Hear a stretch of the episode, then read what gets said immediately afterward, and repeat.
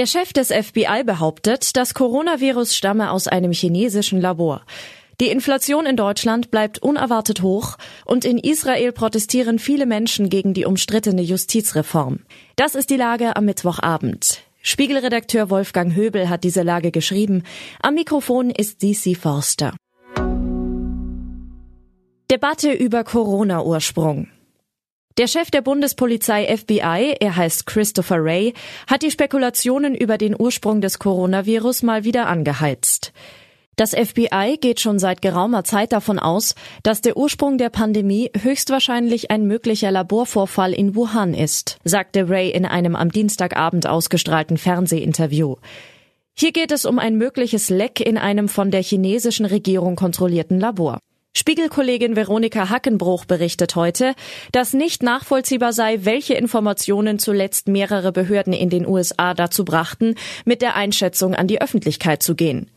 Beweise für ein Lab-Leak fehlen weiterhin. Das liegt auch an China, schreibt Veronika. Behauptungen wie die des FBI-Direktors Ray dürften den Druck auf die Regierung von Präsident Joe Biden erhöhen, eine einheitliche Einschätzung der US-Regierung vorzulegen und womöglich China direkt für die Ausbreitung des Virus verantwortlich zu machen. Die Mehrheit der Forschenden halte einen natürlichen Ursprung für deutlich wahrscheinlicher als die Labortheorie, stellt Veronika fest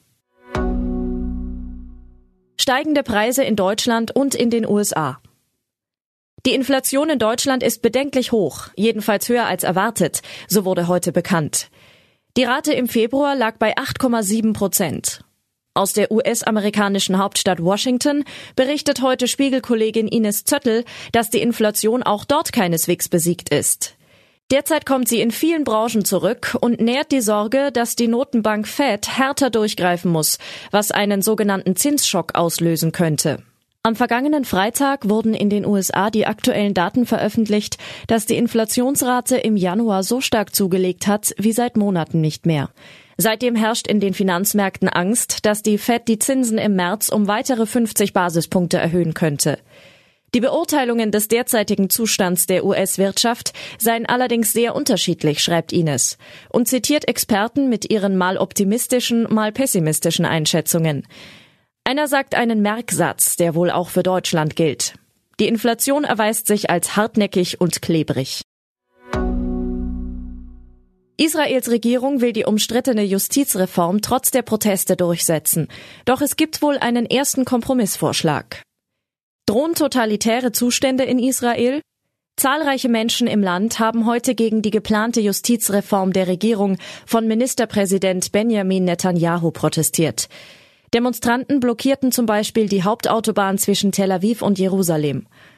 Israel ist keine Diktatur, Israel ist nicht Ungarn, skandierten sie.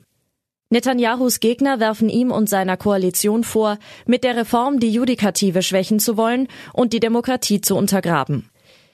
Die Regierung will mit der Reform unter anderem ihren Einfluss bei der Auswahl von Richtern stärken und die Befugnisse des obersten Gerichtshofs einschränken, Gesetze zu kippen.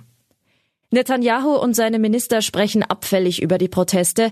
Zuletzt warf der Premierminister den Demonstrierenden vor, auf der Demokratie herumzutrampeln. Sowohl ein ehemaliger Mossad-Chef als auch ein früherer Direktor des Inlandsgeheimdienstes, Shin Bet, hätten mittlerweile Bedenken gegenüber dem geplanten Justizumbau geäußert, so sagt meine Kollegin Muriel Kalisch. Außerdem wird der Umbau von nationalen wie internationalen Rechtsexperten, Professoren und Politikern kritisiert. Ihnen allen linken Aktivismus vorzuwerfen, wird für die Regierung zunehmend schwierig. In der Knesset scheine es nun erste zaghafte Schritte in Richtung eines Kompromisses zu geben, so Muriel. Was sonst noch wichtig ist. Folge des russischen Angriffskrieges. Finnlands Parlament stimmt für NATO-Beitrittsgrenze. Nach dem russischen Überfall auf die Ukraine strebt Finnland in die NATO. Den Weg dahin hat das Parlament Helsinki jetzt freigemacht. Die Abgeordneten votierten mit großer Mehrheit für ein Beitrittsgesetz. Berliner CDU strebt Koalitionsverhandlungen mit SPD an. In Berlin stehen die Zeichen auf ein Bündnis von SPD und CDU. Die Christdemokraten um Kai Wegner wollen nach Spiegelinformationen mit den Sozialdemokraten regieren. Die Grünen wären damit in der Opposition. Berechnung der Internationalen Energieagentur. SUV emittieren weltweit fast eine Milliarde Tonnen CO2. Nicht nur in Deutschland, auch international boomen SUV und sind damit für einen weltweiten CO2-Ausstoß verantwortlich, der sich mit dem großer Industriestaaten messen kann. Soweit die Lage am Abend. Alle aktuellen Entwicklungen finden Sie auf spiegel.de. Wir melden uns hier wieder morgen früh mit der Lage am Morgen.